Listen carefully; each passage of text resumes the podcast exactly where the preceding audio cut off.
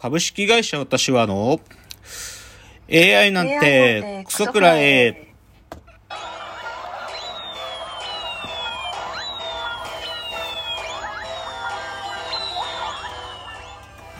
群馬が生んだ怪談時、株式会社私は社長の竹之内です。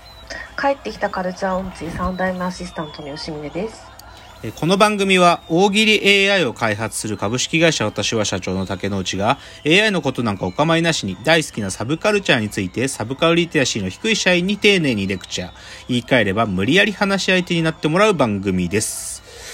ということで今日は第97回、えー新年1回目の放送ですけれども明けましておめでとうございますおめでとうございます。いや、年が明けましたけどね。うんどうですか？なんか年末年始、どんな感じでした？いやー、そうですね。家にいました？家、そうだね。いや、なんかいねい、ろいろありまして、ごめんなさい、ちょっとでもなんか言葉に詰まね、りました。はい。まあちょっとね、感染者の数がまあわーっと増えてるからね、なんかこう、あんまりこう、はしゃげない年で、が始まりだったなって感じですけどね。そうですね。うんまあちょっと冒頭ですね、あの、ラジオトークのお便りボックスっていう機能で、あの、お便りが届いてまして、新年早々、あの、お便りがいただいたので、ちょっとそれを吉峰さん、紹介していただけますか？はい。えっ、と、ラジオネーム滝沢さん。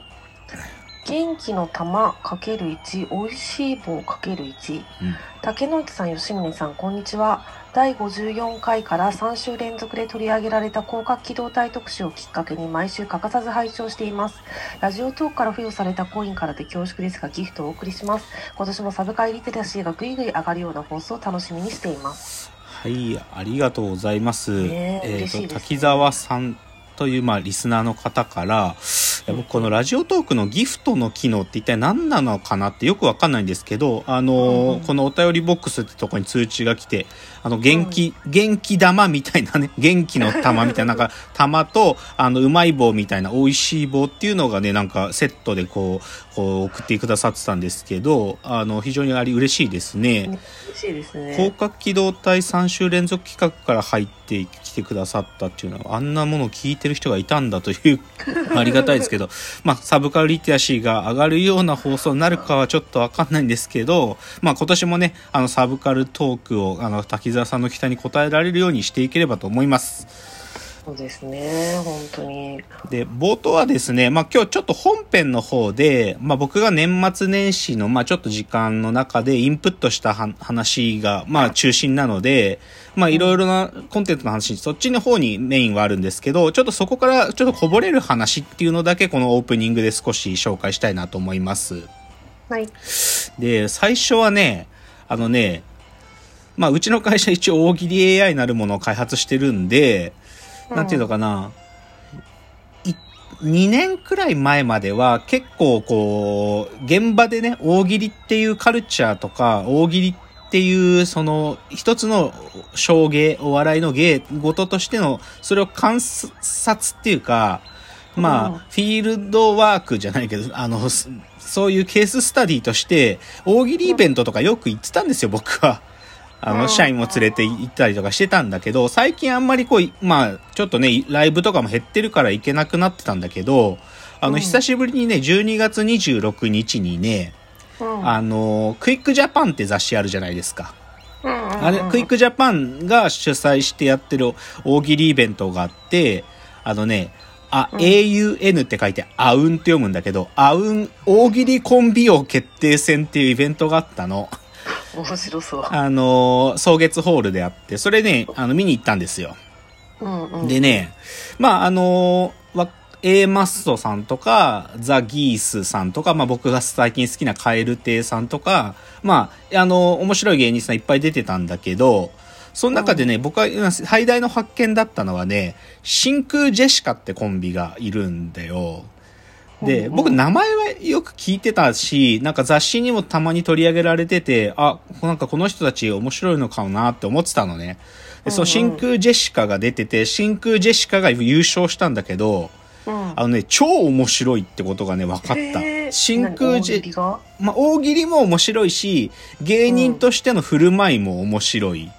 で、すごくこう、まあ、い言い方合ってるか分かんないけど、サブカルっぽいの。なんかこう、線が細いね。まあ、結構芸歴深いらしいんだけど、なんか大学生みたいな見栄えで、なんかこう、神経質な大学生っぽくて、すごい笑いに尖ってそうな感じが、未だにしてて、あ、多分ね、まあ、それ優勝して、なんかクイックジャパンで特集記事が8ページぐらい書かれるらしいんだけど、うんでも、なんか、うちの社員に聞いた限りだと、ラジオとかも面白いらしいから、真空ジェシカおすすめですよ。なんか文化放送でラジオやってるらしい。うーん真空ジェシカを発見したっていうのが一つ目。うん二つ目は、あのね、NHK で12月の28、29、30の3日間3夜連続でやってたんだけど、うんあの、高橋一生さんが主役でやってた、岸辺露伴は動かないっていうドラマ見ました。いやうちテレビ映んないんですよ、ね、あ、テレビ見えないのか。あのね、これね、あのーまあ、あの、前からそのニニュース見てたから僕見ようと思ってたんだけど、うんこれって何かっていうとね、元ネタ、元はね、ジョジョなのね、ジョジョ。ジョジョ。ジョジョの奇妙な冒険なんだけど、ジョジョの奇妙な冒険の一人の登場人物である岸辺露伴の話をスピンアウトさせて作った短編集っていうか、だから、うんでね、だからジョジョの話で、ジョジョってさ、こう、スタンドっていう、まあ、超能力みたいなの使うわけよ。うんうんで、なんだけど、その描写とかが、まあ、正直言うと難しいから、実写の映像化って相当むずいから、うんジョジョの、まあ、実写版映画もあるんだけど、もう大こけしたのね、むかつて。ジョジョの実写。だけど、この NHK の岸辺露伴は動かないはね、本当に、なんていうのかな、その下品にならないで、ジョジョ愛っていうか、そのスタンドの表現とかも上手にやって、かつそっちは物語の中心じゃないから、ある意味でのミステリーみたいな話だから、それをね、超丁寧に、多分きっとジョジョめっちゃ好きな方たちが作ってるチームにたくさんそういう人がいるんだと思うんだけど、めちゃくちゃ面白かったですよ。岸辺露伴は動かない。なんか高橋一生の演技がいいみたいなあそうだね。高橋一生がね、すごく、高橋一生自身も超ジョジョ好きなんだよ。だからすごく作ってる人も出てる人ももうみんな良かったっていうので、岸辺露伴は動かない。良かったですよ。うんあとね、もう一つドラマの話なんだけど、うんうんあの、これは年が明けて1月3日と4日の2日間2夜連続でやってた、まあ去年も言ったんだけど、キムタクのドラマですね。教場2。いいなうんまあ、テレビは見れない吉見さん見てないんだろうけど、まあ、これ1年前もあったんですよ。2020年の正月にも、教場のだ1回目でやって、で、その時はね、僕はね、あの、うん結構褒めてるんですよ。去年のラジオトークの中でキムタク今年良かったですよ、つって。その数回前に僕、キムタクいじる放送やってるから、その、だけど、それとちょっといつもと違うダークヒーローなキムタクだっつって良かったって言ったんだけど、それの、あ言っちゃえば2回目だよね。まあ、うん。1回目の好好評だったから第2弾作ったんでしょうって感じなんだけど、結論ね、良くなかった。えー、なんで？狙いすぎってこと？あのね、これはね、もうしょうがないんだけど、うん。その教場っていうのは警察学校の話なんだよね。で、警察学校の教官をキム、キムタクがやってて、で、キムタクがめちゃくちゃ厳しい教官なんだよね。で、警察学校のその、子供たちっていうかまあ、子供でもないんだけど、その、けこれから警官になろうとしてる学生たちっていうのが、そのなんか、事件を起こしてくんだよ、なんか。うんその、ある種の警察官になりたいっていう気持ちと、なんていうか、そこに、な本当の心の中にある少し、こう、ダークなサイドっていうのが、その警察学校の中でちょ、ちょこちょこ事件が起きてって、それを異常な観察眼を持ったキムタクによって暴かれていくっていう、そういう話なのよ。うんで、それが1もそうだったんだけど、2もそうなんだけど、うんこれ、シンプルに言っちゃうと、今回の、教場2の、その、要は警察学校内で起こる事件が、ちょっとね、突拍子もなさすぎる。なんか、そんなにひどいやつが入ってくるとこなの、警察学校はって言いたくなるぐらい、ちょっとね、得意なことが起きすぎるのよ。でねねこれはおそらくだけど、まあ、要は警察学校っていう閉ざされた空間の中で突拍子なことばっかり起こそうとするのにもうちょっとなんていうかネタがなくなっちゃってるって感じ。うんうんうんうん。で、これね、あのー脚本はあの、君塚良一さんっていうあの、踊る大捜査線の人なんだけど、うん彼が書いてて、多分、多分、まあこれね、その最後のネタバレも言わないけど、最後が多分おそらく続編があるんですよ、教場3が。うんそれも匂わせる最後だったんだけど、なんかね、もう多分、この教場の内側、いや、警察学校内の話でも、もうこれ以上話は作れないっていうので、警察学校の外側の話をどんどんどんどん多分足していくことになるっていうのが多分続きだと思う。それぐらいちょっともう、中のな、内側だけの話ではちょっと無茶があったなっていうのが今回の僕の感想ですね。っていうので、キムタクドラマの起用上2のお話でした。